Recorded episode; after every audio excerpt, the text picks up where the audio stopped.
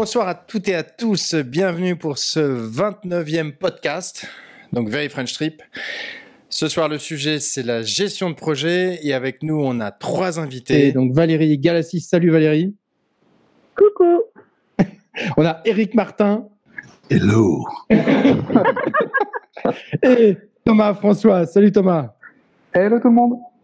Alors, on va vous laisser vous présenter un petit peu et puis après une annonce très importante euh, de Mathieu. Donc, on le laissera parler 10 euh, minutes chrono, hein, Mathieu. Et Valérie, tu peux te présenter en quelques mots avant qu'on démarre? Euh, Oui. Bah, donc, moi, Valérie Galassi, j'habite à Nice. je suis intégratrice web freelance. Et donc, évidemment, j'utilise WordPress comme outil pour développer mes sites. Voilà. Et euh, c'est tout ce que j'ai à dire. Hein. Ok. Eric, je te laisse te présenter. Bonjour à tous. Je suis graphiste indépendant, formateur indépendant depuis euh, pas très très longtemps, mais depuis deux ans à peu près.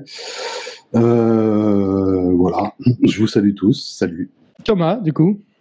bonsoir à tous. du coup, bah, c'est Thomas les gens disent souvent de moi que je suis un couteau suisse mercenaire du web. Euh, voilà, il y a des gens qui ont de l'humour. Euh, je trouve ça euh, plutôt sympa, dans le sens où voilà, j'ai fait quelques années d'agence et puis j'ai atterri freelance. donc forcément, je fais beaucoup de WordPress, mais pas que. autant en inté qu'en dev. des fois J'embête aussi des graphistes avec leurs maquettes. Euh, voilà, je fais un petit peu de tout euh, en fonction des projets. Et je me vends bien sûr au plus offrant. C'est le principe du freelance. Oui, oui, je comprends. Bon, ben, bienvenue à tous les trois en tout cas. Et puis mes deux amis évidemment, euh, Thierry. Salut Thierry, tu peux activer ton micro. Salut. Et puis Mathieu. Salut Mathieu. Salut Grégoire, salut Thierry, salut Valérie, Eric et euh, Thomas, et salut à tous et à toutes. Ouais. et bah, Mathieu, tu es à l'antenne, donc est-ce que tu as, une petite annonce à nous faire? Alors, j'ai une petite annonce à faire, mais euh, je vais d'abord laisser la parole à, à, Valérie, parce que chronologiquement, euh, elle a une annonce, enfin, elle a parlé d'un événement qui va se dérouler euh, à la rentrée au mois d'octobre. Vas-y, Valérie. Oui, alors euh, donc euh, on est en train d'organiser à Nice le premier WordCamp à Nice. donc ça se passera à l'université de Nice à l'ISEM, qui est sur un campus assez nouveau et très sympa. Donc voilà. Et euh, là, on a lancé euh, plusieurs, on a fait plusieurs appels. Donc, on a l'appel euh, à sponsor qui est toujours en cours, l'appel à orateur qui se termine le 19 juillet, et ensuite l'appel à bénévole qui se termine le 15 août. Voilà. Donc voilà, moi je suis super contente de faire enfin un, un, un World Camp parce que il se passe pas grand chose en général euh, dans cette région. On est toujours un petit peu euh, excentré. Et euh, voilà. Puis juste aussi, je voudrais quand même dire que le World Camp Nice, en fait, c'est le regroupement de trois meet-up. Donc le meet-up de Nice que je co-organise avec Clément, le meet-up de Marseille et le meet-up de Aix-en-Provence. Voilà. Alors du coup, il n'y aurait pas de, de Camp Marseille ou parce qu'il y, y, a aussi le Camp Marseille? Bah non en fait, non en fait euh, on a décidé de faire tourner le World Camp du Sud-Est. Donc euh, Marseille l'année dernière, Nice cette année, et en théorie l'année prochaine ce sera Aix. Aix en ah, super, super idée. Voilà. C'est bien, une très bonne idée. Donc l'année prochaine sera le premier euh, World Camp à Aix. C'est ça. Bon. Il va y avoir d'autres WordCamp en France. Euh, il va y en avoir un normalement à la fin de l'année qu'on avait annoncé d'ailleurs euh, lors du WordCamp euh, Paris 2018. Il y a celui donc de Lille qui est en préparation et Bordeaux. on peut en parler de Bordeaux, il me semble, oui. Ils ont annoncé des choses, je crois, sur sur sur Twitter. Donc et en fait, la grande annonce dont il était question par rapport à ce que disait tout à, euh, en introduction Grégoire, c'est que cet après-midi, un peu avant la victoire euh, magistrale de l'équipe de France, on avait une réunion importante sur le WordCamp Paris pour 2019. C'est la réunion qu'on a avec le WordCamp Community Support pour valider notre projet de, de WordCamp et on a validé le projet de WordCamp pour 2019. Il nous reste pas mal d'étapes, dont la validation de notre budget. Donc, je vais pas trop vous en dire. Je vais juste dire, parce que je suis un peu superstitieux, mais je vais juste vous dire que ça se déroulera fin avril, que ça sera sur une durée plus longue que ce qu'on a eu en 2018, euh, qu'on fera un contributor day. Euh, et euh, voilà. Il y aura des gogo danseuses. il y aura une belle after party, ouais. Euh, que le contributeur day, si ça je peux vous le dire, le contributeur day et euh, les conférences se dérouleront dans la, le, au même lieu. Euh, voilà. Donc, ça sera très simple pour tout le monde et que le maître mot de ce, ce WordCamp sera la simplicité. voilà, voilà. Moi, j'en profite juste pour dire qu'on a des super idées pour l'année prochaine et que ça va vraiment cartonner, je pense. C'est ce que j'avais à dire. Donc c'est bon. Alors juste pour précision pour le WordCamp Bordeaux, parce que tu en parlais tout à l'heure, c'est en mars et le 23 mars exactement, 2019. Parfait. Et n'oublions pas aussi nos amis suisses. Euh, de Lausanne, puisque moi je suis, euh, je les aide, euh, parce qu'il y a un programme de mentorship qui, qui est en place sur le World Press Community Support et donc je, les, assiste euh, à distance pour leur donner des conseils euh, sur euh, l'organisation des WordCamp et et prendre part à, enfin leur donner de l'aide quoi. Et ils vont faire leur WordCamp en, à la rentrée le 28 et le 29 septembre, si mes souvenirs sont bons. Et ça va être aussi euh, magnifique puisque comme Nice, ça sera le premier WordCamp et en général, sur le premier WordCamp, l'émotion est encore plus forte. On, on démarre du coup? Bah ouais. Donc au niveau de gestion de projet, on peut peut-être euh, évoquer peut-être les outils que vous utilisez chacun. On commence euh, par qui? Parce que déjà, est-ce que parmi vous, vous utilisez des outils de gestion de projet? Non, Eric apparemment non. Valérie, tu utilises des outils? Oui, euh, j'ai, enfin, j'essaie vraiment de, d'en utiliser euh, au maximum pour euh, gérer la bonne euh, relation avec mes clients en fait. Parce que, euh, par exemple, là, je, j'utilise Trello, que, donc je, je, crée des tableaux avec mes clients mmh. pour avoir tout centralisé au même endroit, pour pas avoir des millions de mails ouais. qu'il faut retrouver à chaque fois, etc. Donc voilà. Puis c'est un canal Par différent contre, et ça c'est pas mal parce que le oui, canal même est encombré. C'est ça. Mmh. Et euh, mais euh, là je suis un peu, je suis un peu, j'ai un peu une overdose de, de Trello et euh, je vais chercher, j'ai cherché un, je cherchais un autre gestionnaire de projet et il, sur le Slack on m'a proposé FreeCamp qui a l'air pas mal et je pense que je vais, je vais le tester pour voir si c'est plus plus simple. Comment ça s'écrit? Freed Camp, F-R-E-E-D Camp. C'est une solution euh, auto-hébergée, non? C'est ça? C'est quelque chose euh, que tu installes et. Euh... J'ai pas encore euh, regardé à fond, je suis juste allée sur le site voir, mais euh, voilà, c'est ça.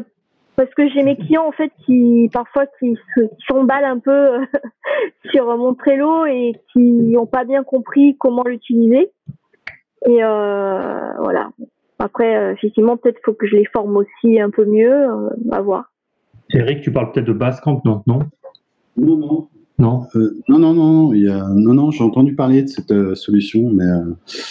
après, moi, j'utilise pas de solution de ce type-là parce que mes clients, c'est des clients de type associatif. ils ont beaucoup de mal avec le numérique, faut dire. Donc du coup, en fait, euh, on reste dans une relation assez classique. Hein. Il n'y a pas, au niveau de, en tout cas de la gestion du projet, ils sont complètement euh, fermés à ce type d'outils. En fait, ils découvrent le numérique. Donc euh, pour eux, c'est beaucoup trop la gestion de projet sur des outils type Trello. ils sont perdus après. Et euh, Valérie, par contre, tu, juste pour précision, quand tu fais un Trello, je suppose que tu fais un tableau euh, par projet. Euh, et tu donnes donc du coup l'accès à tes clients. Et donc sur Trello, même si on a compris que tu allais sûrement changer d'outil, du coup tu organisais ton tableau comment? Eh bien, euh, parce qu'en fait, l'idée, c'est, qu'on peut faire justement plusieurs euh, euh, parties à l'intérieur et on y met des cartes. Donc, du coup, tu, est-ce que tu peux nous expliquer un petit peu en détail? Bah, En fait, j'utilise un cartel, des, un cartel de, d'informations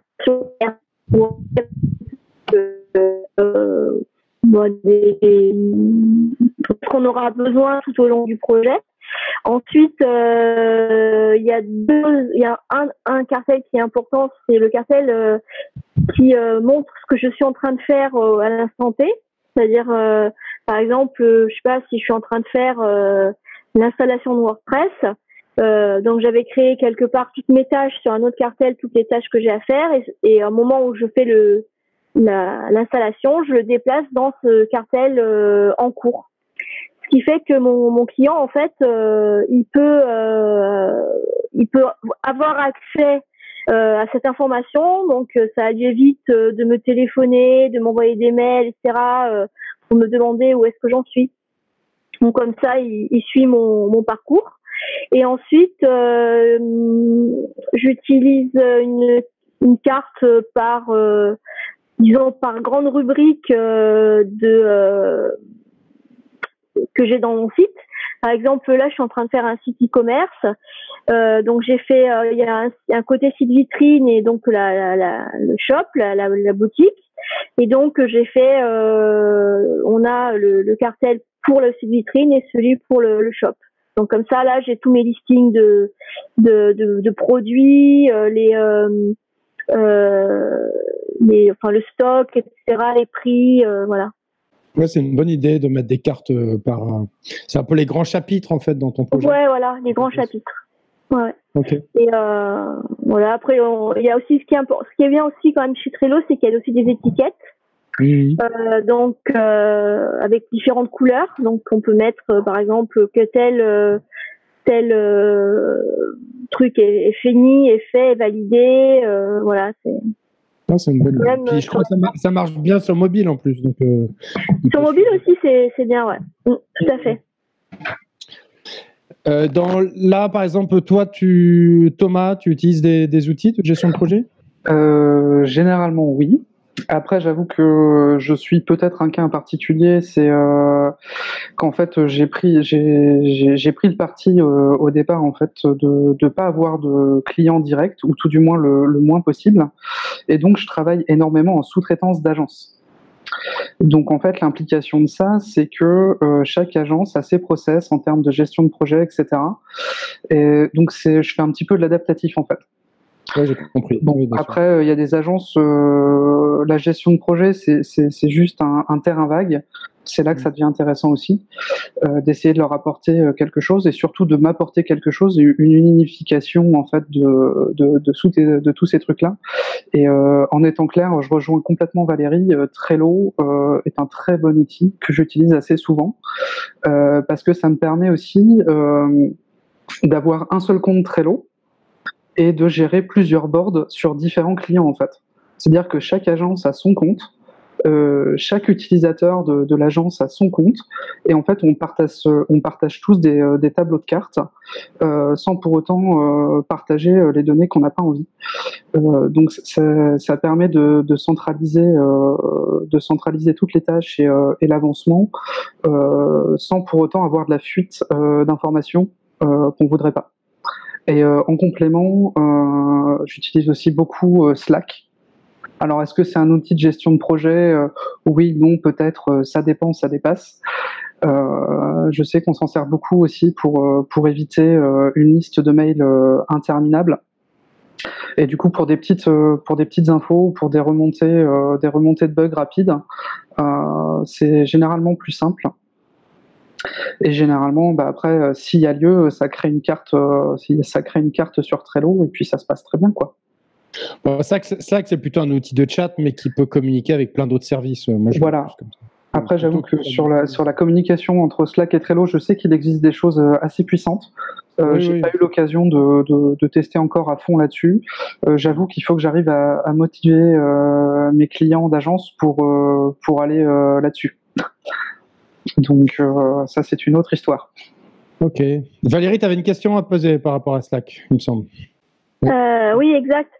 comment Thomas, comment tu gères bah, les différents Slack avec tes clients? En fait, tu as un Slack pour tous tes clients ou tu as un Slack par client? Euh, généralement, j'ai un Slack par client en fait. D'accord. Euh, C'est-à-dire que bah, euh, chaque client étant une agence, l'agence a son propre Slack avec ses employés et ses clients. Parce que du coup, en fait, je travaille pour des sous-clients indirectement. Et généralement, ce qui se passe, et ce que quand c'est pas le cas, ce que j'encourage très très fortement, c'est que dans le Slack, en fait, on a un channel par projet. Et comme ça, euh, on retrouve dans chaque channel euh, uniquement les personnes qui sont dédiées au projet. Et euh, on évite de, de, de, se marcher sur les pieds et d'avoir de la surinformation dont on n'a pas besoin. Et du coup, c'est pareil, sur Trello, on se retrouve avec un tableau par projet. Ok. Bon, en fait, j'ai pensé aussi à utiliser Slack avec mes clients. Mais comme moi, par contre, je, suis, euh, je travaille avec mes clients en direct, j'en ai euh, plein en fait, donc je sais pas, il euh, faudrait que je trouve une solution pour euh, pour discuter avec eux. À, ce moment-là, après ça, ça me reste qu'un avis. effectivement, je pense que là, il n'y a, pas lieu d'avoir un Slack par client, mais de les inviter sur le tien, si tu as du client direct. D'accord. Et après, je fais des channels privés par client. Ah oui, voilà. tout ça. Ouais. Mm, Après, faire attention aussi au channel général parce que ça veut dire que euh, chacun de tes clients verra quels sont tes autres clients. Donc, euh, ah je ne sais pas s'il y a moyen de, de, Tu peux le nettoyer. Tu peux le nettoyer de temps en temps parce que tu en as forcément. Dès que tu invites euh, un nouveau, il arrive sur le général.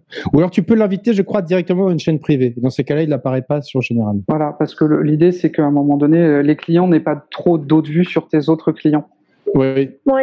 Voilà. Un tu des pseudos un peu bizarres, euh, Coco 27 ou Après, faut qu'ils aient de l'humour. Oui. Après, l'inconvénient que je vois euh, à, Slack, c'est que euh, dans le cadre de la gestion de projet, des fois, tu es quand même un peu amené à vouloir conserver des traces des différents échanges et différents, à un moment donné, euh, validation qu'il pourrait y avoir. Euh, et c'est vrai que pour le coup, le mail, c'est plutôt pratique par rapport à ça. C'est que quand tu as eu un échange de mail en disant voilà, ok, euh, je valide telle étape, on passe à la suivante. Euh, bah là, tu as une trace quand même, toi, qui fait qui fait foi, alors que d'avoir déplacé une, une, carte dans Trello, d'avoir marqué ok, validé, euh, ou alors d'avoir eu un message dans le dans le Slack, ça ça, peut qu'il des clients un peu casse-pieds, ça peut être un peu un peu limite. En fait, Thierry, tu as, un super plugin dans Slack. On devrait d'ailleurs le mettre sur WP Paris ou même sur WPFR qui te permet d'archiver en fait euh, n'importe quel euh, channel ou, n'importe quelle conversation. Il suffit de faire slash archive et il va te générer un fichier que tu peux ouvrir en HTML ou en format texte. C'est vachement bien. Moi, j'ai utilisé avec euh, quelques clients et ça marche très bien.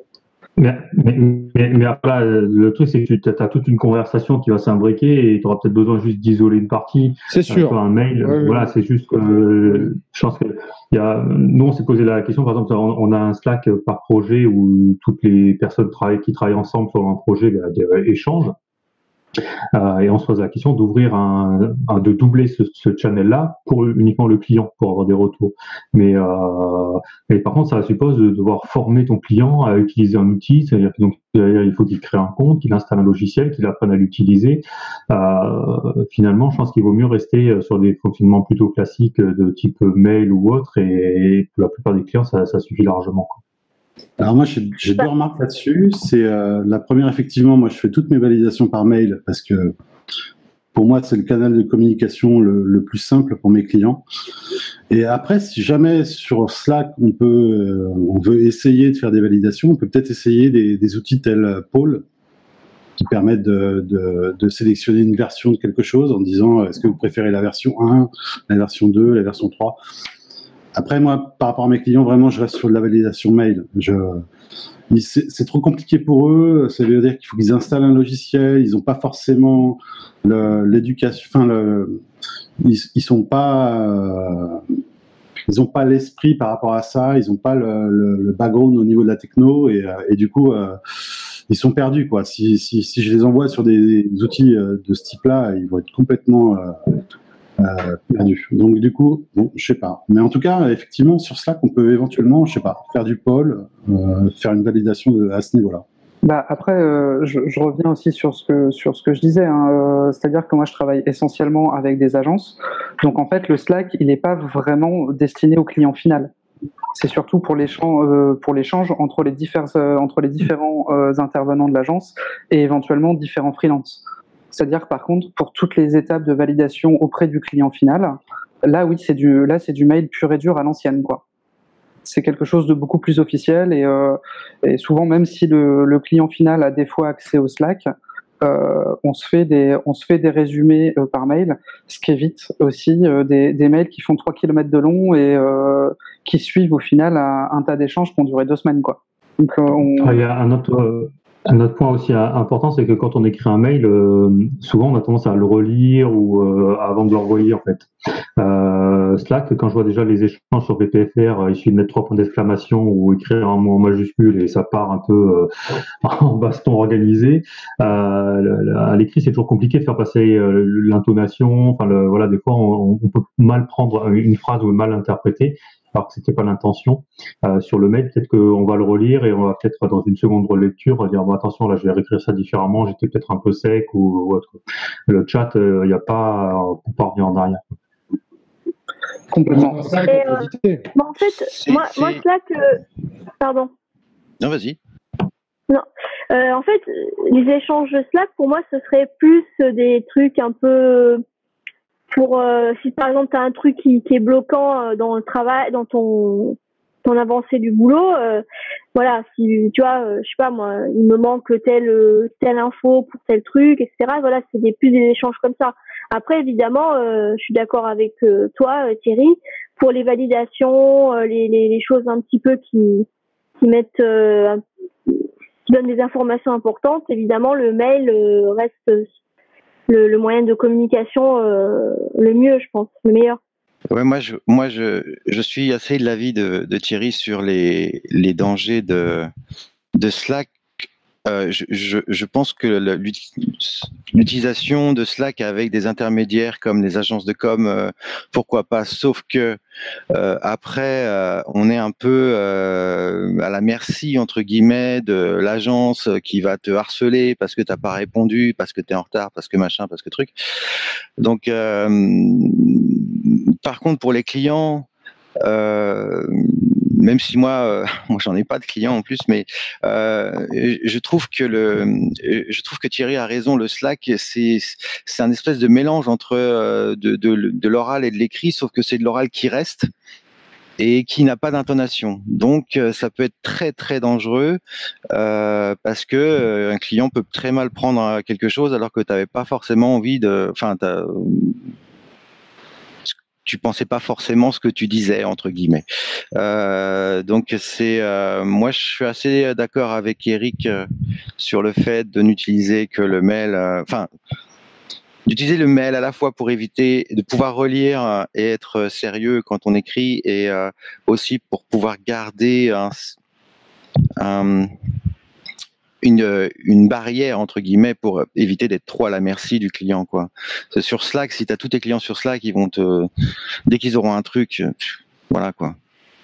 Alors juste, moi je voudrais juste terminer sur euh, sur Slack parce que bon, Slack on peut en parler des heures. Moi j'ai découvert Slack avec PortCamp et je me suis aperçu quand même des limites de Slack au niveau de la communication. C'est-à-dire qu'on arrive à communiquer des choses, euh, mais on a quand même pas mal de frustration euh, quand on commence à rentrer un peu finement dans un débat de, quelque chose. Euh, et là, rien ne vaut à la limite soit du mail, soit du hangout, euh, mais autre chose que Slack, quoi. Parce que franchement, à un moment donné, on peut avoir des interprétations d'un message qui est anodin euh, initialement, euh, et le monter, on est tout seul face à ce message et on ne sait pas quoi en faire. Et donc, je me méfie quand même pas mal de, de Slack à ce niveau-là, quoi. Non, mais j'ai retrouvé Eric en pleurs, hein, parfois, dans le quartier. Après, il y a le téléphone hein, qui marche bien aussi. Hein. Par contre, sur, euh, sur un projet, on a eu, euh, on a, on avait testé de faire des échanges euh, avec Google Drive, avec un tableau Excel dans lequel on mettait toutes les étapes. le client venait, il corrigeait, il mettait des contenus, tout ça. Et en fait, ça a été un bordel sans nom parce que, en fait, il n'y avait pas les notifications de, de ce qui se passait. Euh, autant, c'est ça qui est bien avec Slack, c'est que dès qu'il y a qui met un message, donc on est notifié qu'il y a un message si on a une Trello, une carte en Trello, dès que la carte elle est créée, ben, on, est notifié de, de, de, la, de, la, création de la carte. On peut affecter une personne à la carte. Donc du coup, il y avait un, système de notification qu'on n'avait pas dans, dans, Google Drive. Et en fait, au final, ça a été un bazar sans nom parce qu'on savait plus. Euh, tu, tu, tu, mettais le, le, client te mettait un texte dans Drive, tu le mettais sur le site, il revenait, il corrigeait des trucs, toi tu le savais pas. Enfin, ça a été un bazar. Euh, voilà. Donc, euh, euh, faut faire attention à ça. Les notifications sont importantes en fait. Alors par contre, euh, Slack, c'est un, outil d'échange euh, surtout. Euh, les, les, outils plus de gestion de projet donc, dont a parlé à la fois Thomas et Valérie, c'est-à-dire Trello. en fait, Trello, c'est un Kanban.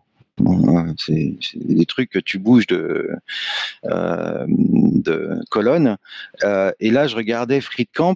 Euh, Friedkamp a l'air beaucoup plus euh, complet que, que Trello, puisqu'en plus, tu as un, euh, tu as un Gantt euh, tu peux avoir un, un, diagramme Gantt pour euh, t'aider dans la gestion de ton projet.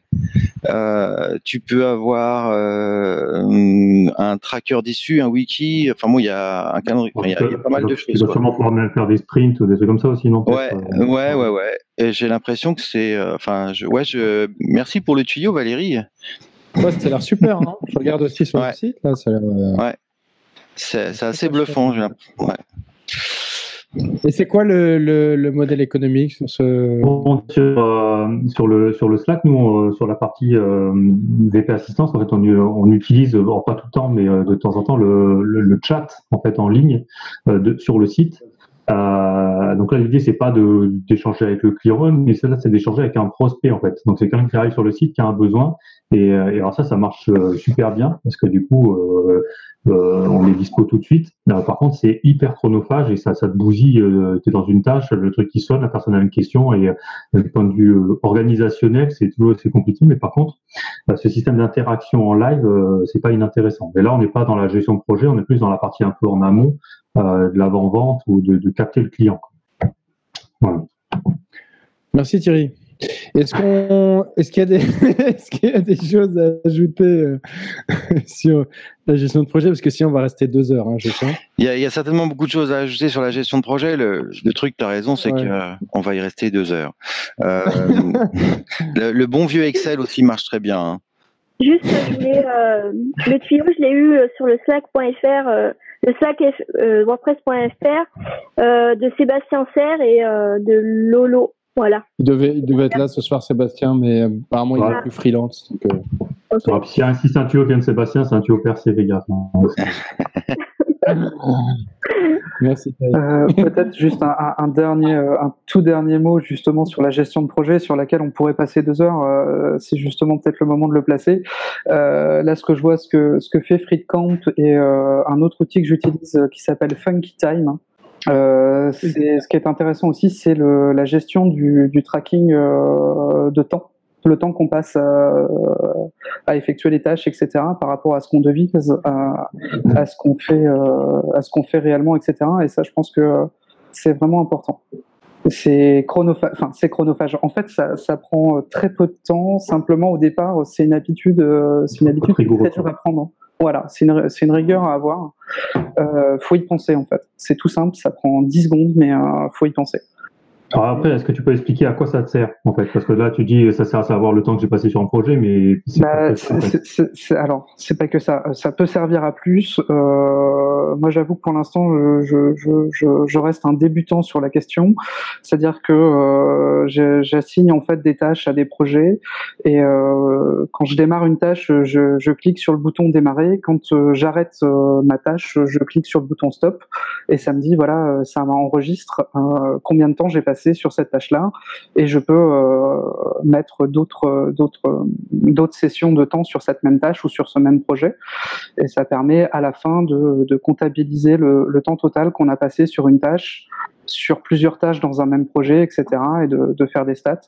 Et du coup, à la fin, de vérifier que euh, bah, le client, est-ce qu'il n'a pas été trop chronophage? Est-ce que ce que j'ai vendu, euh, ça correspond bien au temps que j'ai passé? Est-ce que, à un moment donné, euh, est-ce qu'involontairement, est-ce que j'ai pas volé mon client en, en surévaluant mon temps ou est-ce que je me suis pas fait avoir en sous-évaluant mon temps, etc aussi et euh, je pense aussi de, de, façon indirecte aussi c'est euh, maîtriser le temps qu'on passe à travailler par jour parce qu'en tant que freelance quand des fois quand on travaille euh, à son domicile on a des périodes où on va pas travailler assez c'est-à-dire qu'il y a la machine à laver à lancer il y a la vaisselle à faire il y a un peu de ménage et ah oui merde aussi j'ai un petit peu de boulot j'ai un truc à faire pour un client.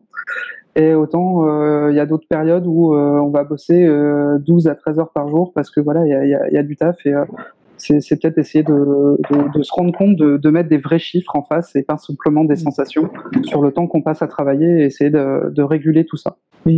Alors ça, c'est la, la, notion de, de, traquer le temps parce que ça permet surtout de, comme tu disais, de dire euh, on donné euh, sur un projet parce qu'en en fait on chiffre toujours un projet nouveau par rapport à son passif en fait. Et dire ouais tiens d'expérience je sais que j'ai passé tant de temps sur telle tâche.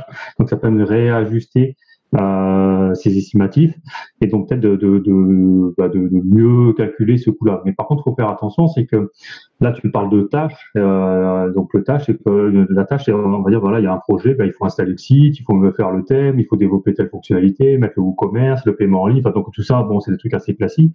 Il y a aussi tous les à côté. Il y a toute la partie euh, avant vente, enfin tout ce qui finalement euh, n'est pas de la production pure, mais qui est du temps passé sur un projet et qui est là aussi, il faut quand même monitorer, euh, sur dire bah tiens voilà pour définir les specs, combien de temps ça m'a pris, pour euh, faire les factures, les devis, combien de temps ça m'a pris, parce que euh, il faut faire attention à pas chiffrer que les tâches qu'on réalise de production, mais aussi tout ce qu'il y a à côté. Donc, euh, juste un petit bémol. Après, il y a des applis type, effectivement, je rejoins Thomas là-dessus, il y a des applis type Timing App qui te permettent de, en fait, de, qui scrutent ce que tu es en train de faire toute la journée sur ton ordi et après, tu peux déterminer si ça appartient à un projet ou pas. Donc, ça te permet d'être assez fin au niveau de, ton suivi euh, de, projet.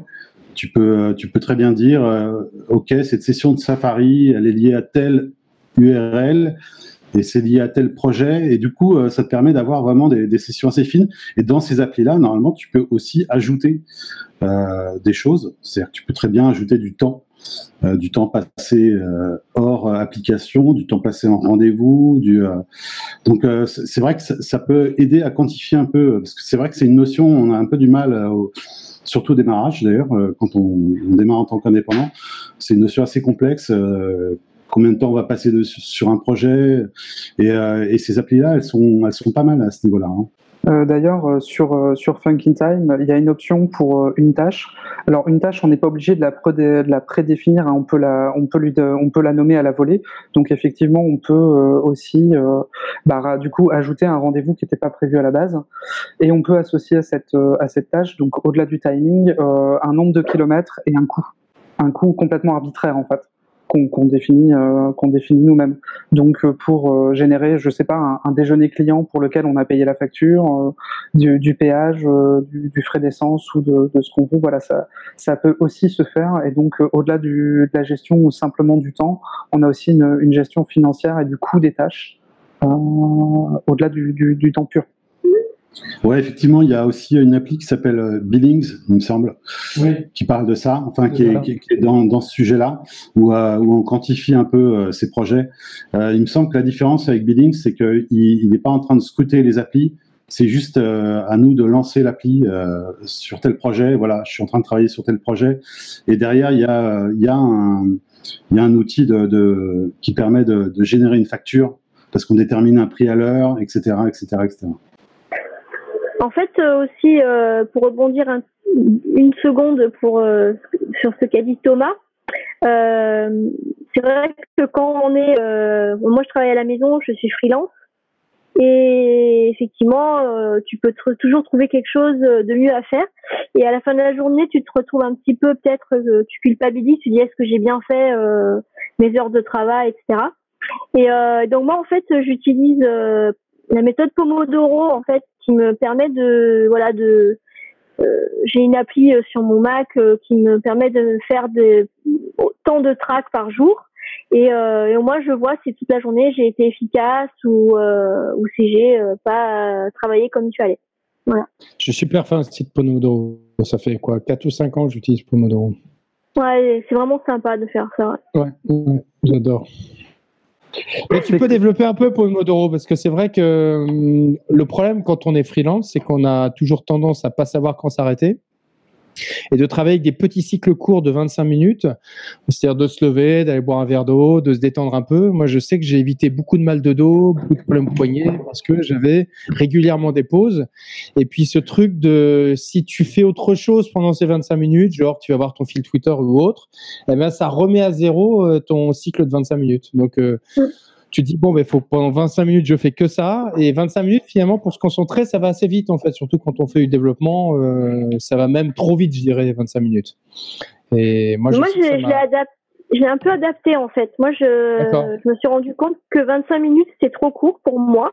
Ah, ok. Donc euh, j'ai fait des tests. Alors euh, j'avais fait 50 minutes. Alors 50 minutes c'était trop long. J'avais baissé à 40 et en fait euh, je me suis rendu compte que je commençais à regarder l'heure quand, euh, au bout de 35 minutes, un truc comme ça. Donc du coup, maintenant, je fais des, laps de temps de 35 minutes et 5 minutes de pause. C'est une bonne idée, je vais essayer. Parce que c'est vrai, je me suis, j'en suis toujours tenu à la méthode, mais c'est vrai que moi, parfois, ça souvent, c'est trop court. Et on peut, moi, j'ai pas mal d'apps, j'en ai une qui marche très, très bien sur, euh, sur téléphone. Parce que bon, parfois, je suis pas forcément devant l'ordi, donc euh, je préfère l'avoir sur le téléphone. Mais effectivement, ah je, pourrais, je pourrais augmenter un peu. 25 minutes, c'est souvent trop court pour moi. Ouais, c'est vrai que c'est court. Bon, enfin, moi, je suis une adepte de, de méthodes de travail. Euh, cherche vraiment des méthodes de travail qui permettent de m'organiser. Et euh, vraiment, pour moi, il faut les adapter euh, vraiment à sa propre personnalité. Faut pas, euh, enfin, je sais pas si vous si vous suivez un petit peu. Moi, je suis une, une adepte du, du bullet journal et ben, je l'ai adapté à ma propre façon de de travailler et de m'organiser.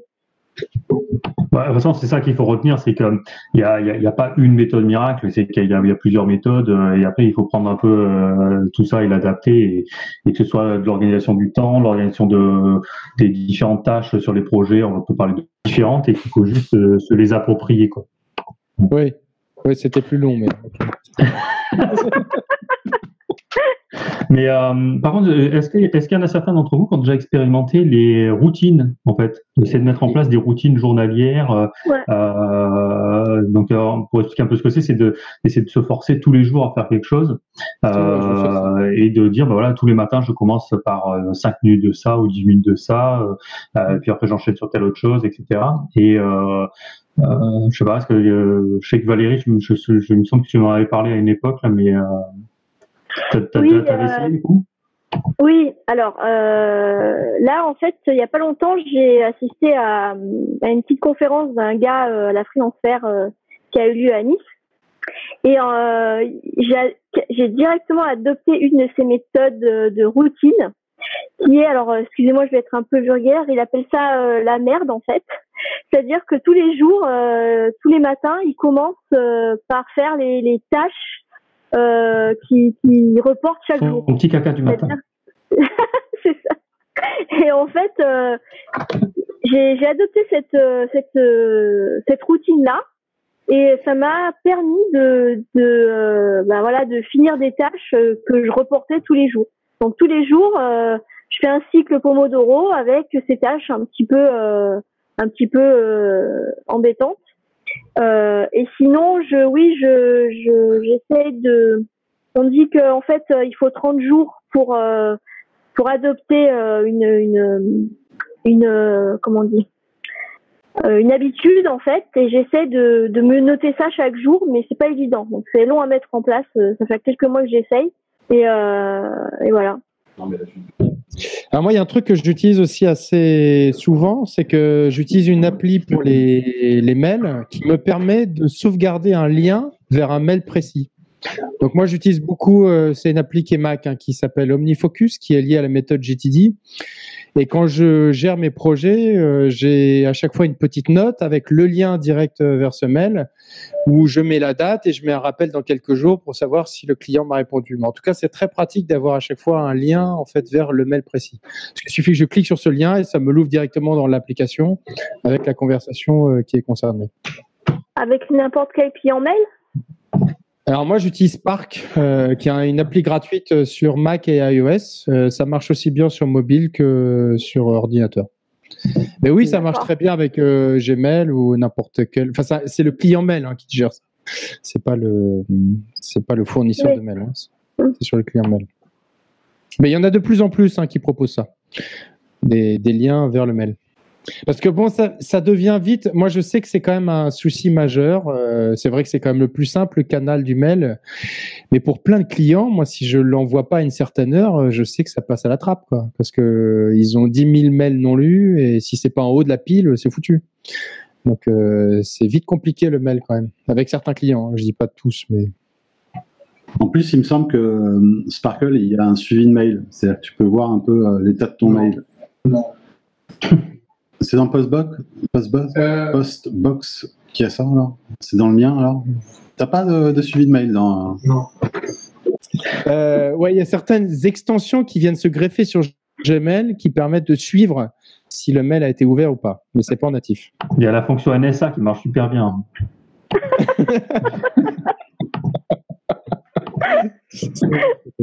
ouais. Merde, on l'a dit, c'est horrible, ça y est, on est pisté. Ouais. Bah, de toute façon, on est sur Google Hangout, alors. Euh. Ouais. Oui, c'est vrai. Euh, Mathieu, toi, tu pourrais nous parler un peu de comment toi, qui as quand même participé beaucoup au, développement d'extensions ou de, projets open source, comment la plupart du temps, qu'est-ce que vous utilisez au niveau de la gestion de projet? Euh, Moi, j'ai commencé à contribuer euh, du temps où on utilisait ICQ. donc c'était il y a longtemps. Euh, et déjà dans ICQ, en fait, il y avait euh, cette espèce de concept qu'on a retrouvé dans Slack ensuite, c'est que euh, en fait le, le, le, le channel, euh, c'est un peu la salle de, réunion où tout le monde va venir mais c'est une salle de réunion perpétuelle, c'est-à-dire qu'il y a des questions, il y a des réponses, etc. Et surtout, il y a des interactions. Chaque fois qu'il y a un commit, tu as le, as le commit qui s'affiche. Chaque fois que tu as le dépôt d'une anomalie, tu as, la, la, notification qui s'affiche dans, dans, cette, dans cette salle de réunion. Euh, donc, sur le projet euh, BuddyPress, et je pense que c'est la même chose, enfin, c'est très certainement la même chose sur WordPress, euh, on utilise beaucoup Slack. Euh, on utilise euh, euh, beaucoup aussi le, tracker. l'outil pour traquer les, issues et, les anomalies ou les demandes d'évolution avec la définition de, de jalons pour parler français ou, ou de oui de jalons et pour classer en fait les différentes anomalies et, et euh, demandes d'évolution selon des, jalons. Et donc il y a toute une collaboration qui s'effectue sur euh, chacun des ce qu'on appelle des tickets euh, sur ces trackers d'issues. Et avec Slack ou ICQ à l'époque, eh ben, on a une interaction très forte avec des, des, réunions où on se met tous ensemble lors de dev chat, des, des espaces d'échange pour l'équipe de développement. Euh, et euh, on fait aussi ce qu'on appelle des, euh, des bug scrubs, c'est-à-dire qu'on va on va tous se réunir pendant une pendant une période pour travailler sur la résolution d'anomalies. Mais voilà, il y a pas, j'ai pas vu en tout cas. et je n'ai pas utilisé non plus d'outils type Trello ou FruitCamp.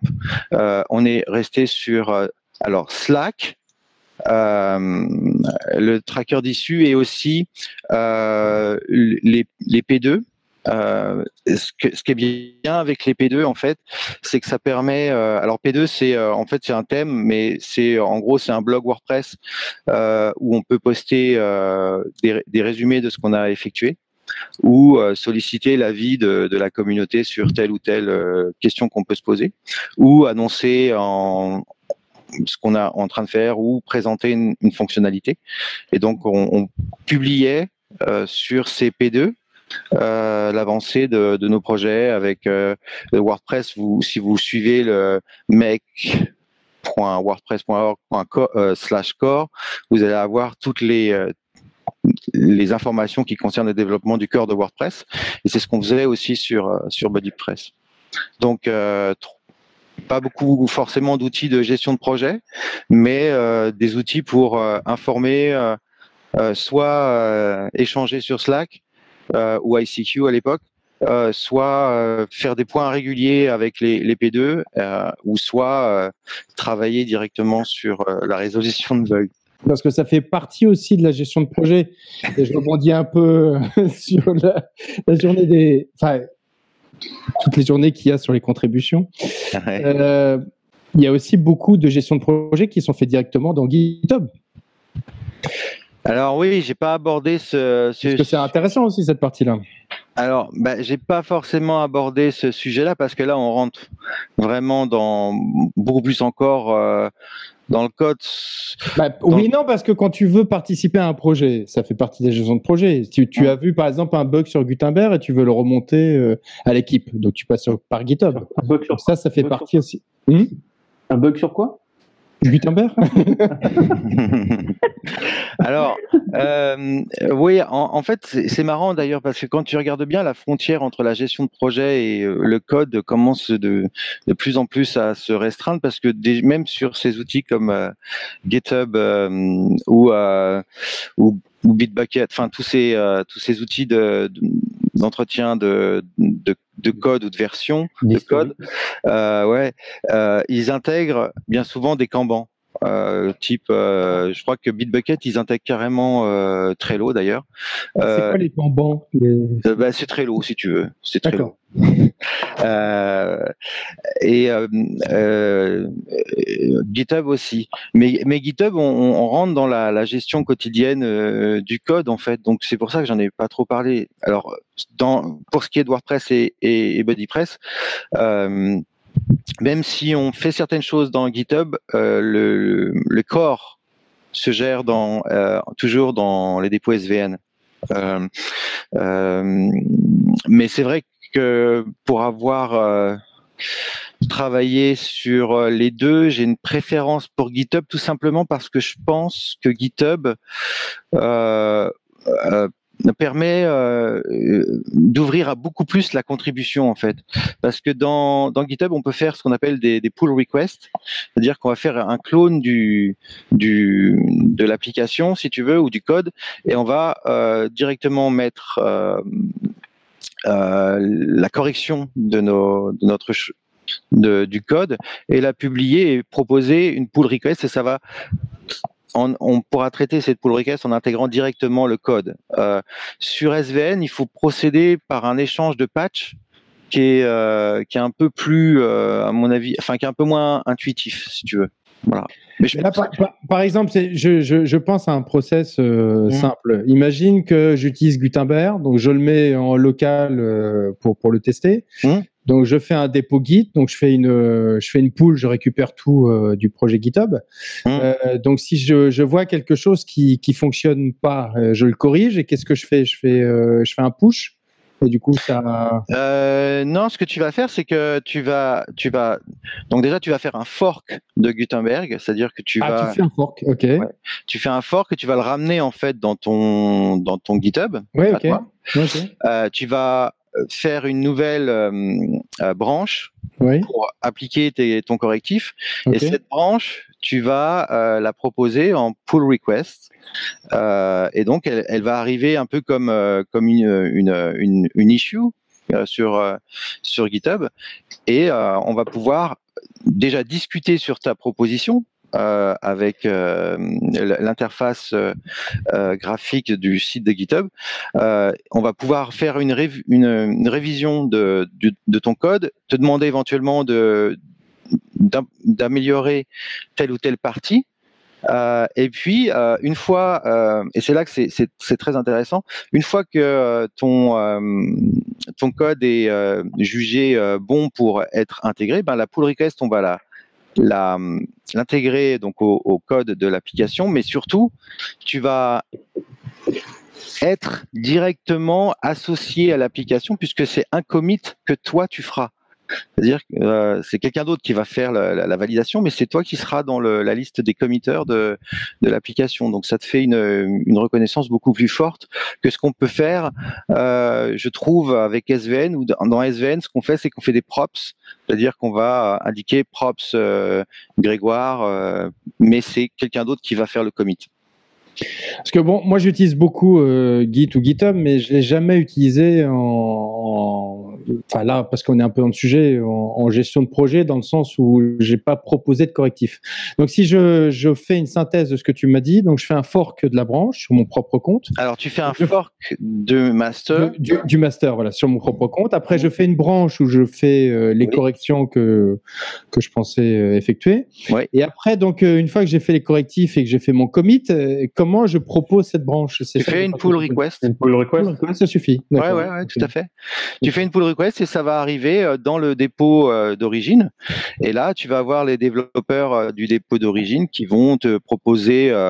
alors, si tu es, le roi du monde, enfin, si tu je veux dire, si tu es très fort, on va ou si l'anomalie est très facile à corriger, tu vas être très vite euh,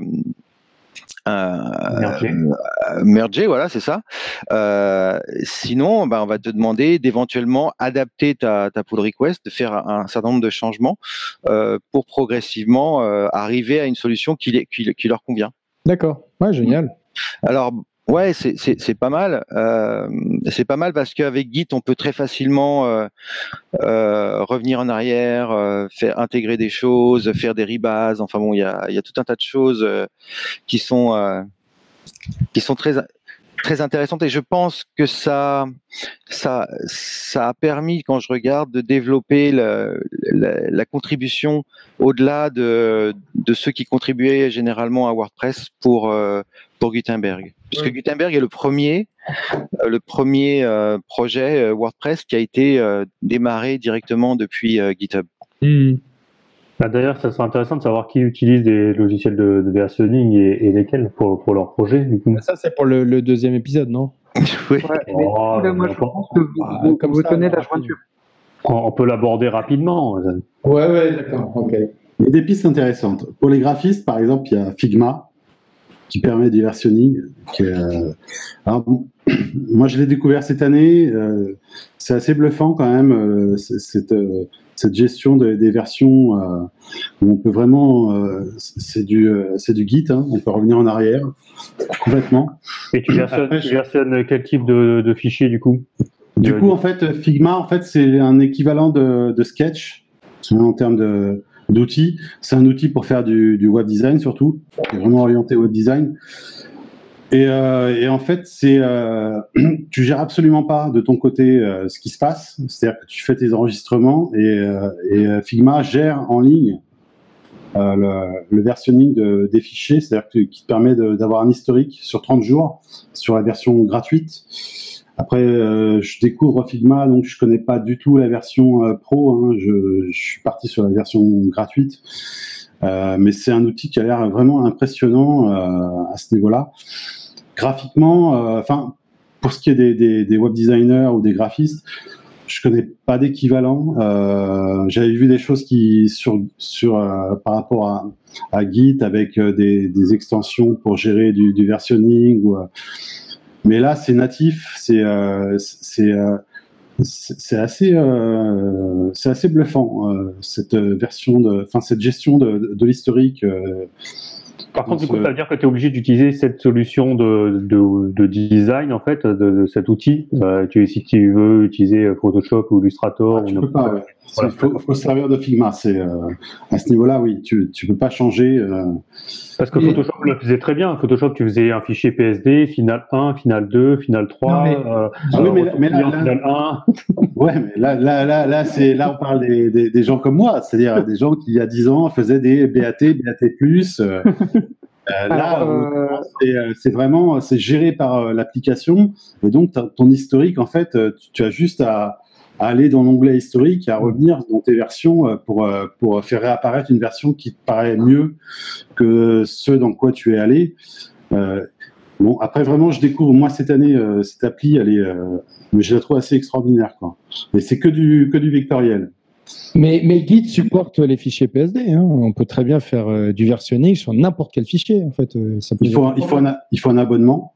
Non, mais tu, tu, peux avoir, tu peux faire des, des dépôts Git sur n'importe quel fichier. Bah, L'intérêt d'un versionning, c'est de, de voir de deux états de, de, fichiers, deux états de commit ou de, de trucs, et de, éventuellement de les comparer, et puis travailler à plusieurs sur le même fichier. Donc, euh... alors certains certains outils supportent ça, c'est-à-dire que tu peux prévisualiser un état du fichier Photoshop euh, directement dans l'outil de versionning. Il faut pas être dans le terminal ou dans le en ligne de commande, mais tu as, as, des applis qui le supportent ça très facilement. Je pense à, je pense à Kaleidoscope qui, qui, qui fonctionne très bien comme ça. C'est un outil de versionning où tu peux avoir euh, des états avant et après. Tu peux me couper l'image en deux pour voir comment c'était avant ou après quand tu as fait des réglages sur les, les, niveaux de couleur ou de, le, de lumière. Euh, non, ça existe.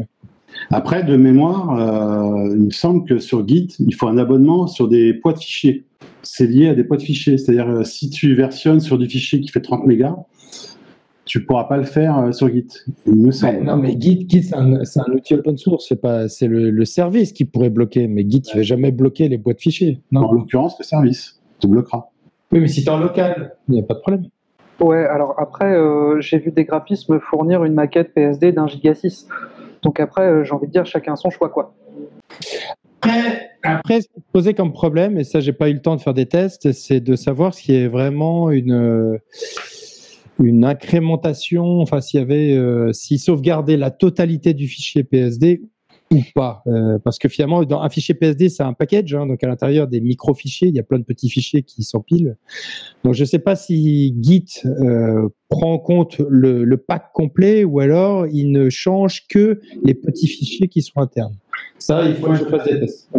De mémoire, de mémoire quand j'avais fait des tests sur Git, il fallait un abonnement spécifique sur le poids de fichier, parce que en fait, sinon, il prenait pas en compte euh, si de mémoire, vraiment, il fallait. Euh, en fait, il fallait installer un Git en local, quoi. Oui, c'est ça. Après, il y, a, euh, certains IDE, enfin certains logiciels de, de développement qui intègrent du euh, local history, enfin local versioning en fait.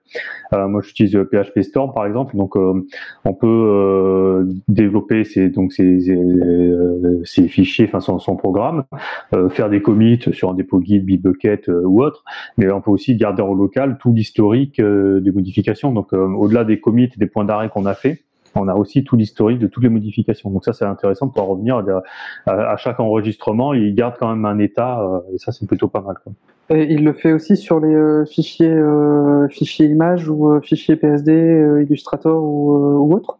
Alors, là, c'est PHP Storm, donc c'est vraiment c'est un IDE de développement HTML, CSS, PHP, Ruby et autres. Hein. donc on est vraiment sur du développement, pas sur du design. Ok, donc c'est que avec les fichiers texte en fait, qui va gérer versionning. En fait, il, gère le versionning via un système de versionning, donc il va se greffer sur euh, n'importe quelle solution de, de, de versionning type euh, Bitbucket, euh, euh GitHub, GitLab ou, ou, autre. Et après, lui, il a son propre historique en local. Donc, le, le, le, quand tu quand tu vas ouvrir un projet, en fait, tu vas avoir tous tes fichiers et puis en fait, il va créer un comme un dossier Git en fait finalement, et, et dedans, il va avoir sa propre sa propre son propre historique. Et petite info aussi, il y, a un petit plugin qui existe sur PHP Storm qui gère le Git flow.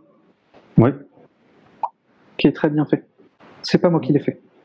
Bon là les amis on déborde hein, sur le prochain sujet donc je, mets un peu, euh, j'essaie de, contrôler un peu. Non, parce que là, on est parti sur Git, après GitHub. Ah bah oui, mais c'est toi qui nous as lancé dans le. oui, non, Après, Là, on va parler des tests que- unitaires. Après, non, mais là, Ouais, non, non, ça mérite un petit coup de recadrage, effectivement. Oui, on est parti pour la nuit. Euh, Est-ce que on avait, on, on s'arrête là, à moins que vous ayez des choses à ajouter sur la, la gestion de projet? On fera un deuxième épisode à la rentrée, comme euh, on l'avait évoqué. Non, Valérie, comme tu as l'antenne, est-ce que tu as des choses à ajouter? C'est toi que je vois à l'écran comme ça. Non. Bah, on a Euh, surtout parlé de. Ah bon? on a surtout parlé d'outils. Oui. on n'a pas vraiment. On n'a pas vraiment parlé de méthode. C'est vrai. Voilà. Parce que euh, euh, il y, a, il y a une méthode pour conduire euh, la méthode de, de, du- de conduite de projet? C'est vrai. Euh, C'est très juste. on n'en a pas trop trop parlé. Alors peut-être parce que euh, on fait ça intuitivement ou euh, euh, Bah, est-ce que alors la question est est-ce que vous avez une méthode particulière pour conduire vos projets? Est-ce qu'une non, méthode. euh, pas- Tu parles, tu veux, tu sous-entends genre la méthode agile et tout ça? Oui. Bah, Moi, la méthode agile, comme je travaille toute seule, euh, je me vois pas faire une C'est la méthode méthode agile moi-même. voilà, euh, mais sinon, euh, non, j'ai. Enfin, justement, c'est. mais tu peux, tu peux je avoir de l'agilité sans forcément travailler à plusieurs. hein. Comment? Tu peux avoir de l'agilité sans forcément travailler à plusieurs. L'agilité, c'est Voilà. juste euh, de, une certaine souplesse, une certaine euh, adaptabilité euh, face à, un imprévu ou, autre. Donc, ça- donc du coup, euh, bah, par exemple, cette semaine, il y a eu un échange sur LinkedIn euh, avec Mickaël du groupe euh, Meetup là, qui, disait voilà. euh, euh, apparemment, lui, il a des soucis sur la gestion des plannings, par exemple. Dire voilà, je, je galère parce que euh, le client, je lui donne rendez-vous, euh, on se fait une conf call à 9h, puis le mec, il se pointe pas à la conf call, donc du coup, ça reporte le truc. euh, et il dit euh, comment vous, vous gérez ça? Et en fait, euh, je, pense pas qu'il y ait de méthode finalement miracle. Euh, je pense que la plupart du temps, il faut avoir juste du bon sens, une bonne communication. Et après, de se faire ses propres, euh, il faut expérimenter quoi. C'est, euh, il faut tester et, euh, et euh, donc du coup, euh, l'agilité c'est bien, mais euh, si on prend les, la, la, vraiment la méthode agile avec toute la définition des sprints ou des choses comme ça, donc le découpage de projets en petites tâches et de faire réceptionner par le client la, la réalisation de toutes ces tâches-là, finalement, euh, bah, je suis sûr que tu, Valérie, tu fais de l'agilité sans, sans le savoir parce que il y a sûrement de, je, je suis certain que tu dois faire livrer des petits bouts à ton client, bah dire tiens voilà j'ai fait le, de la, la page d'accueil, allez tester, faites-moi des retours, et puis j'attaque les autres pages pendant ce temps-là ou les autres fonctionnalités quoi. Donc finalement, euh, tu es déjà dans l'agilité quoi. Ouais, c'est possible. Mais par contre, euh, là, je m'aperçois, euh, bah, moi, ça fait euh, ça fait quatre ans, je crois que je suis en freelance. Et bon, j'a- j'apprends euh, un petit peu euh, tout le temps, en fait. Mais euh, je pense que je vais revenir. euh, Enfin, pendant mes études, on m'avait parlé justement du programme de Gantt, et euh, je pense que je vais le mettre vraiment en, place. Parce que souvent les, clients ils, ben, répondent pas forcément rapidement à des enfin voilà des validations etc donc ça retarde le la ça retarde mon planning en fait et euh, ils comprennent pas forcément. Bah voilà ils ont mis 10 jours à répondre donc euh, au lieu de 3 par exemple enfin je sais pas mais et du coup ça retarde d'autant plus le projet. Et euh, je pense que c'est important qu'ils que eux euh, voient visuellement avec par exemple grâce au programme de Gantt ils voient que voilà comme ils ont euh, répondu euh, avec un retard de 10 jours ben, ça retarde de 10 jours le, le le projet la livraison du projet Tu, tu parles du diagramme de Gantt. voilà donc ça, je, je pense que je vais mettre en place Mm. le programme de Gantt ouais G A N 2 T Oui, le diagramme de Gantt. Oui, c'est ouais direct pardon ouais le diagramme pas le programme Dans le sud, on l'appelle comme ça, attention. non, mais le, diagramme de Gantt, c'est intéressant parce que, euh, mais, ça suppose aussi d'avoir en, amont bien euh, découpé toutes tes tâches et tout ça. Donc, euh, pour ça, moi, déjà, on parlait des outils tout à l'heure de gestion de projet. Moi, j'utilise beaucoup euh, FreeMind, enfin les, cartes mentales, les, cartes heuristiques, euh, parce que, par exemple, je me suis rendu compte bêtement, c'est que un client t'envoie un cahier des charges et le cahier des charges, tu le lis trois, quatre fois en fait. Euh, parce que tu le reçois, donc tu vas le parcourir, et puis après tu dis bon bah tiens demain je me mets là-dessus, donc tu vas le relire, et puis après tu vas commencer à écrire ta proposition, puis tu vas revenir dessus, et, et en fait c'est un temps perdu à chaque fois à faire ces allers-retours. Donc, euh, ce que je fais, c'est que maintenant, je le lis une fois, mais sérieusement. Et en fait, chaque fois qu'il y a un truc important, ben, je le mets dans mon dans ma mind map, euh, et ça me permet de, de, mettre déjà de lister toutes les, tous les besoins du client, de commencer à les ranger par groupe, de faire une bulle dans un coin avec toutes les questions, par exemple. Dire bah tiens voilà, bah tiens sur ce page 12 tel chapitre, euh, bah tiens j'ai pas compris, il faut que je pense à lui poser telle question. Donc je liste toutes les questions, euh, et, c'est vraiment le document central de tout le projet. Euh, dès que je commence à faire du benchmark ou des choses comme ça, ben, je vais mettre éventuellement la liste de, tous les sites intéressants qui peuvent correspondre à, ce besoin-là. Et, euh, et, je vais commencer à définir des specs en fait. Donc, euh, par rapport à tous ces besoins, je dis bah tiens voilà telle tâche, je vais la faire avec un custom post style, des taxonomies, euh, machin, et puis et puis derrière, ben, tout de suite, j'ai quasiment le temps en fait qui est, qui est associé, mais je dis bah tiens voilà, bah, je vais faire ça comme ça et ça va me prendre une demi-journée ou une journée. Et puis en fait, tout le chiffrage se fait euh, et ça on le prend, on le met dans un diagramme de Gantt finalement. Donc on a la liste de tous les, toutes les étapes du projet, euh, tout l'enchaînement, tout le planning. Euh, on met les jalons pour dire bah voilà, à un moment j'ai besoin que le client valide euh, donc lui, il sait euh, à quel moment il doit intervenir. Je vais dire, bah, à tel endroit, bah, tiens, j'ai besoin de commencer à écrire les contenus. Donc on va, euh, on va définir l'arborescence et puis après vous allez écrire les contenus. Et donc du coup, il est un peu accompagné là-dessus. Donc tout ça, en fait, finalement, c'est un tout, quoi. La définition des specs, les fameux sprints ou autres, le diagramme de Gantt ou l'agilité, enfin, c'est un ensemble en fait. Toi, Thomas, du coup, tu... Je suis un grand fan du mind map aussi. Je, j'essaye toujours, quand c'est surtout des choses un peu compliquées, de les, les, transformer en diagramme, mais ça permet de clarifier énormément. Euh. Alors, je ne sais pas si FreeMind permet d'avoir des. Moi, j'utilise MindNode et je peux transformer certaines branches avec des, des cases à cocher. Je peux valider, je peux mettre un temps. Euh, ça peut se transformer en gestion de projet aussi, ma mind map, si je, si je souhaite. Bah là, FreeMind, il n'y a, a, pas ça, mais il y a un export, il y a euh, Gantt Project, en fait, qui est une solution open source de gestion de diagrammes de Gantt, en fait, et tu as ah, un export de, de FreeMind vers, vers Gantt, euh, donc il te génère tout, et puis dans Gantt, après, bah, tu as juste à remettre les timers, euh, enfin, les, les, le temps pour chacune des tâches, tu peux créer tes ressources, euh, et puis sur chacune des ressources, après, les affecter aux tâches, et donc du coup, ça peut te faire aussi un planning euh, d'intervention, enfin voilà, c'est plutôt pas mal, quoi. Enfin, c'est un format normalement en OPML qui est, qui est assez standard et qui permet de, de passer de, de plein d'applications à l'autre. Mmh. Disons, pour, euh, ça sert à rien de partir dans des, dans des grosses solutions euh, Gantt Project là, de Microsoft ou je sais pas quoi. Enfin, ça fait très bien le job, mais on dit voilà, ça sert à rien de se mettre le coup d'une licence là-dessus pour un besoin finalement. Je pense euh, jusqu'à un certain niveau. Après, quand on est on commence sur, sur des grosses agences ou autres, euh, je dis pas, mais quand on est euh, freelance ou, ou, dans une petite structure, ça, ça, ça suffit largement. Quoi. On peut faire de l'artisanal et, et, bien bosser. Quoi. Et toi, Thomas, du coup, quand tu bosses avec les agences, euh, on te donne ce genre de comment toi tu reçois bah, euh, les éléments euh, ou comment toi tu les formalises éventuellement en, fait, ce, que, ce, que, je disais au départ, hein, c'est ma méthode de gestion de projet, c'est la méthode adaptative. C'est-à-dire que ça dépend. En fait, ça, va dépendre euh, de l'agence, ça va dépendre du client final aussi, de comment il est réceptif euh, à la gestion de projet. Euh, je vois, pour caricaturer un petit peu, des, gens, par exemple, quand on fait des, sites pour, pour des entrepreneurs en, bâtiment, on va pas du tout gérer la relation client de la même manière qu'avec un vétérinaire ou quelqu'un qui travaille déjà dans, dans la tech. Euh, c'est des gens qui ont des sensibilités différentes euh, au rapport, euh, au rapport de, humain dans, la gestion de projet, au, au suivi des étapes et au temps qu'ils y consacrent. par rapport à ça, tu es, obligé de faire attention. Et un, petit truc qui me, fait rire, c'est que pour beaucoup d'agences et encore pour beaucoup de professionnels, j'ai l'impression, agile, c'est souvent synonyme de à l'arrache. C'est-à-dire, on fait un peu comme ça vient et on sait pas trop où on va. Euh, c'est un petit peu, on, on, fait avec ce que nous donne le client au fur et à mesure et, euh, et on n'a pas de vue sur les specs futurs.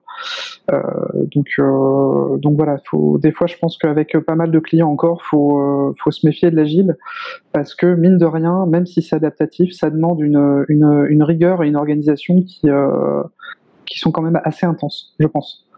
Il y a, des méthodos. Si tu suis Scrum, ça demande, ça demande en fait des sprints assez précis, même si dans, les temps de travail, tu peux adapter.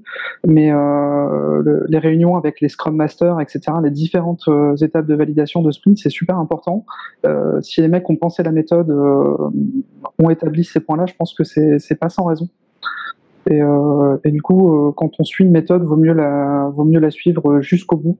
Et du coup, faut que tout le monde s'y mette. Donc, en fait, des fois, faut faire la gestion de la gestion de projet pour gérer la gestion de projet, en fait.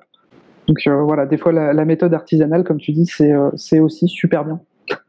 sur, euh, sur des projets de petite et moyenne envergure, je pense que faut, faut, faut, arrêter de, de, de, vouloir faire trop bien. En fait, on, on, perd du temps et on perd en efficience et des fois on perd même le client dans, dans sa façon de, de voir son projet. Et puis ça reste de la com, hein, parce que des fois ça fait bien de dire voilà, on utilise Redmine et on fait du Scrum. bon, après derrière, voilà, c'est ce que je disais. C'est souvent faire de l'agile, c'est synonyme de, de, fait à l'arrache. Euh, voilà, c'est euh, de la récupération marketing. Euh, je, trouve, ça un petit peu dommage et, euh, et du fait ça ça ternit aussi l'image de, vrais agilistes euh, convaincus qui eux qui eux font, font les choses de façon voilà qui scrum très sérieusement et très bien. Après, il y a un petit point qu'on n'a pas trop abordé tout à l'heure, c'est que là, on parlait de la gestion des projets. Donc, gérer un client, gérer un projet, mais un projet, ça se paye, ça se devise. Du coup, quel type de solution vous utilisez pour euh, gérer bah, votre portefeuille de clients, les devis, les factures, les relances, les paiements en ligne ou pas Moi, j'utilise Freelancer App. D'accord, c'est une solution SaaS C'est une solution, c'est un truc en ligne. je paye 5 euros par mois ou 50 euros par an. Euh, et c'est vraiment sympa parce que tu arrives à suivre. Alors tu fais ton devis, tu l'envoies, tu peux le faire valider en ligne euh, par le client. Euh, tu, euh, du coup, dès que il t'a validé le le devis, ben tu le mets comme quoi c'est ok, c'est validé. après, tu, ça te génère les factures, les relances, ça te relance aussi, ça te dit attention euh, la facture n'a toujours pas été payée, etc. Donc euh, au début, je faisais vraiment des trucs à la mano sur Word et Excel. Et, ouais, puis on y passe un temps de fou, quoi. Voilà, exactement. Et donc, depuis que j'ai ça, je suis vachement contente. c'est pas cher en plus, c'est Ouais, ça a l'air super. J'ai mis le lien là, Freelancer App. Ouais. Et question, ouais, en fait, euh, il y a une version gratuite et euh, une version payante. J'ai commencé par la version gratuite et j'ai vite euh, adopté la version payante parce qu'elle est vraiment bien. En plus, euh, les gars qui sont derrière, si tu as une question, un problème ou quoi, tu leur écris, ils te répondent dans l'heure ou dans, dans l'après-midi. Euh, ils sont super réactifs, voilà. Et euh, du coup, question sur le, sur le service Freelancer App, est-ce que ça te permet de, de faire des factures intermédiaires? C'est-à-dire que tu as un projet, par exemple, à 1500 euh, euh, et tu, tu fais d'abord une, en fait, tu fais un devis à 1500. Euh, bah, déjà, tu fais une facture d'acompte à 500 euros, puis à un moment donné, à, aux deux tiers du projet, tu refais une facture de 500 euros sur ce devis-là, et à la fin, tu fais un solde qui récap en fait le qui fait le récap euh, bah, du coup du, du total restant euh, en, en, notifiant bien que en fait euh, le devis correspondant c'est celui-là et qu'il y a eu déjà telle facture numéro tant et autre facture numéro tant qui déduisent en fait le prix. Oui. Alors euh, moi je fais payer en deux fois. Donc effectivement je demande un acompte voilà un acompte au début du projet. Donc en fait quand tu quand tu prépares ton, ton freelancer app, en fait, tu dis tout ce que tu veux euh, mettre en place, euh, ton tarif jour, euh, bah, combien tu veux de, de pourcentage d'acompte, etc. Et, et dès qu'en fait justement il a validé le devis, ben tu peux générer une facture d'acompte. Et à la fin, alors je sais pas s'il y a des factures intermédiaires, ça je, comme je le fais pas, je j'ai pas testé. Mais en tout cas, à la fin, tu as la facture, le solde, avec bien écrit sur la facture que c'est le solde de, euh, de tel euh, tel projet où as déjà où le client a déjà payé un acompte, etc. Tu peux faire des remises, c'est il est vraiment bien ce, ce petit euh, ce petit plateforme, elle est vraiment bien. Et du coup, je, je, vais, je vais être casse-pied jusqu'au bout. Est-ce que tu peux paramétrer ces, ces systèmes d'acompte et de prix jour par projet et non pas euh, au global? Est-ce que tu peux paramétrer le, le pourcentage d'acompte que, que, tu, euh, que tu souhaites euh, exiger de, de, ton client par, par projet ou euh, c'est au niveau global de l'appli de ton Ah, compte par projet, par projet? Parce que moi je sais qu'il y a des clients euh, pas je, réguliers Je sais avec. pas, parce que je, moi je fais par. euh, Alors moi j'utilise une solution qui s'appelle euh, Zoho, euh, donc Z-O-H-O. Donc il y a, il y a plusieurs, euh, ils ont tout un panel de, de, services, dont un qui s'appelle Zoho Invoice, qui permet de faire de la gestion de facturation en injectant un portefeuille client. Euh, donc il permet de, bah, de créer tout ton annuaire. Euh, alors ça, ça fait un pseudo CRM, hein, mais donc tu as des fiches clients. Euh, tu génères tes devis. Euh, sur les devis, tu dis combien tu veux d'acompte euh, en pourcentage euh, ou en argent. Euh, et donc ça c'est devis par devis, hein, c'est pas tu as, un paramétrage de base, mais tu peux le euh, quand le, devis, donc chaque fois que tu génères un devis, ça envoie un mail automatiquement au client avec un lien euh, pour aller voir son devis. Donc tu peux lui créer un espace sur lequel il peut avoir tout son historique de tous ses devis, tous toutes ses factures, l'état de ses factures, etc. Euh, et puis après, ben, ça gère de la facture d'acompte. La seule chose que ça génère pas, c'est de la fameuse facture intermédiaire ou les X factures intermédiaires que tu peux avoir. Euh, mais sur les factures, tu peux, bon, ça suppose avoir un peu de, de gestion, mais, euh, mais tu peux à la facture finale aller euh, décompter le total de toutes les certaines factures. Euh. Chaque fois que tu génères une facture, de toute façon, tu peux la rattacher à un devis. Donc, euh, donc ça, c'est plutôt pas mal foutu. Quoi. Et surtout, ce qui est bien, c'est que c'est géré sur Stripe, donc tu peux faire des paiements en ligne via Stripe, et donc ça, c'est plutôt pas mal. Quoi. Et sinon, euh... sinon, ta facturation pro, qui est un peu l'équivalent de, de, freelance, mm. de l'app euh, qu'utilise Valérie, euh, où euh, tu peux déterminer toi-même tes factures intermédiaires, tu peux mettre un pourcentage, tu peux mettre un montant. Tu fais un peu comme tu veux, donc tu as un récap hein, dans ton tableau de bord où tu vois où tu en es de tes paiements. c'est plutôt pas mal fait plusieurs options, mais je pense que vraiment c'est des applis euh, qui sont un peu concurrentes, donc elles ont plus ou moins les mêmes options euh, que, freelance. Euh, tu peux déter tu, tu, peux suivant ton niveau d'abonnement, tu peux enregistrer sur Dropbox tes factures. Donc ça te met à jour tes factures au fur et à mesure. Tu peux faire des avenants, tu peux faire des modifications à la volée. Tu peux faire des paiements aussi si tu veux, suivant ton abonnement, des paiements par PayPal par exemple.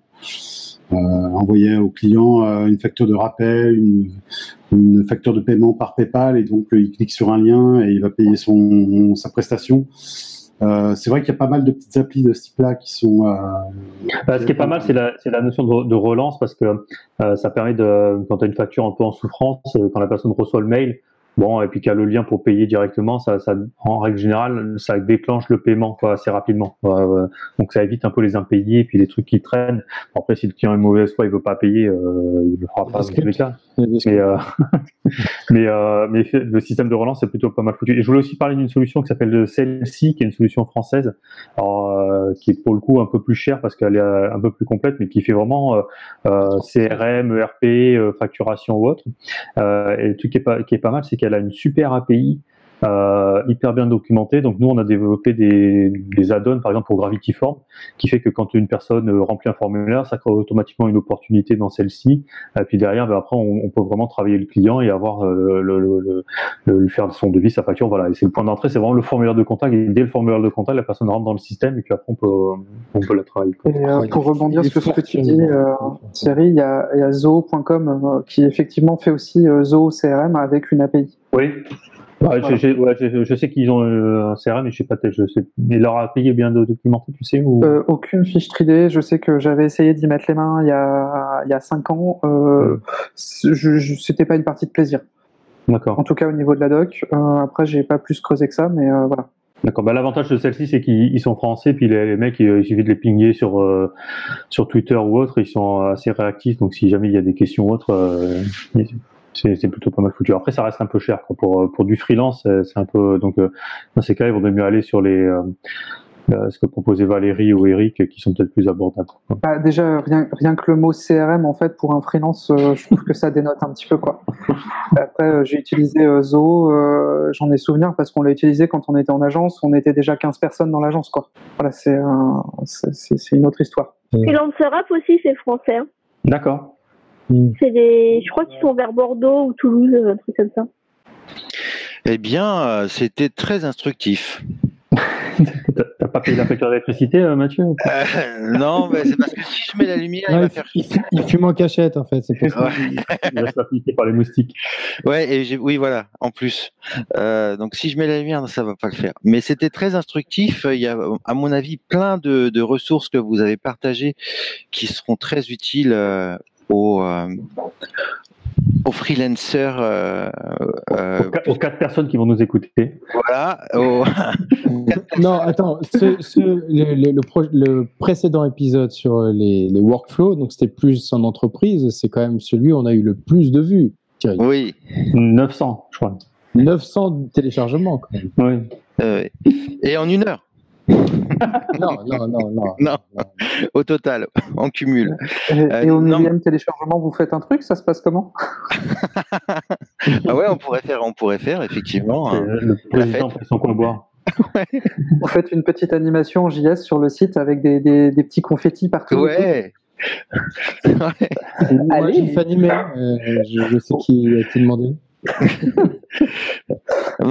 Mais euh, je trouve qu'il y, a- énormément de. On les reprendra d'ailleurs sur l'article qui accompagnera euh, cet épisode. Euh, il y a énormément d'outils qui peuvent permettre déjà à, nos alter, enfin à vos alter ego de, de, se lancer et d'optimiser leur organisation. Et donc la prochaine fois, effectivement, on fera plus l'aspect technique des choses. Avec la même configuration, si vous voulez. Euh, Si vous êtes avec disponibles. Hein Ouais, ouais, écoute, euh, on ferait ça en septembre, du coup. ouais, Ok. Euh, alors pour, pour moi, je préviens, la troisième, entre le 15 septembre et le 20, euh, 20 et quelques, je serai pas dispo. Entre le 22 et 23. Et moi, je préviens, moi, j'irai chez Grégoire parce qu'il y a du vin, et donc euh, je pense que Bienvenue. Écoute, euh, on pourrait- du cas, en plus, On pourrait euh, tous se donner rendez-vous chez Grégoire, en fait. Mais est-ce que c'est défrayé ou pas on pourrait. on pourrait. Moi, si vous Euh, m'hébergez, je viens. hein. Ah oui, c'est vrai. Oui, c'est vrai. Ça serait plus compliqué pour, euh, pour Valérie. Ah ouais, mais pourquoi pas Ça serait intéressant d'en faire un moment, de faire un podcast où on est tous ensemble. ouais. Il n'y a pas de souci, euh, Valérie, hein, tu peux venir. Hein. Il y a, t'as un Comment hébergement. Hein. T'as un hébergement à 500 mètres de chez Grégoire. bah Ah, alors. merci. T'as un Et on studio pour toi toute seule. Et on appellerait ça les grosses têtes, non Les grosses têtes?